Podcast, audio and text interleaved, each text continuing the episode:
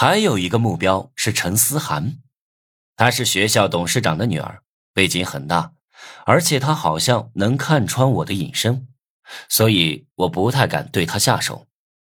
想了半天都没想好，我寻思着去校外找点东西吃，放松一下。刚出校门，两个人啪的把我按住，一脚踹在我的膝盖上，把我踹得跪在地上。我疼的是呲牙咧嘴，大吼着问他们干什么。四辆黑色的奔驰先后开到校门口，挡在我面前。程旭从其中一辆车里下车，走到我面前。他梳着油头，披着一件黑色风衣，手腕上戴着劳力士的绿水鬼，配上一张白净的脸，卖相连我看了都叫绝。啊，好帅！校门口进出的女生犯了花痴。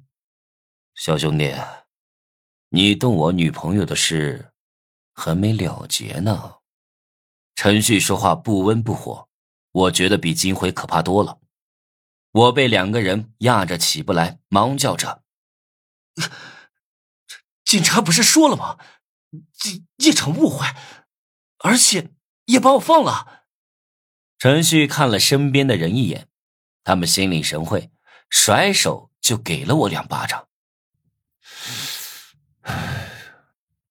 警察放了你是警察的事，我可没说饶了你啊。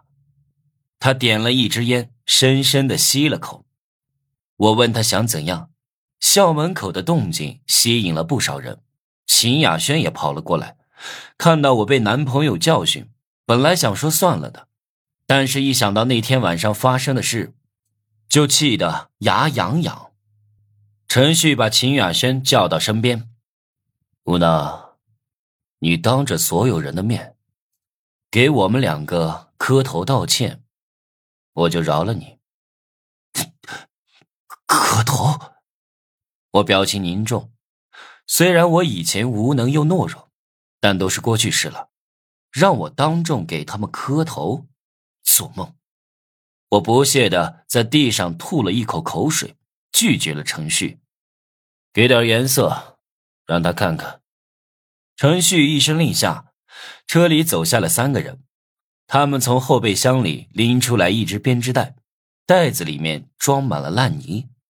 两个人按住我，剩下的三个人掏出烂泥抹在我脸上，把我弄得浑身恶臭，被围观的人一通嘲笑，而且还有人拍下照片和视频上传到网上，把我狠狠的侮辱了一顿。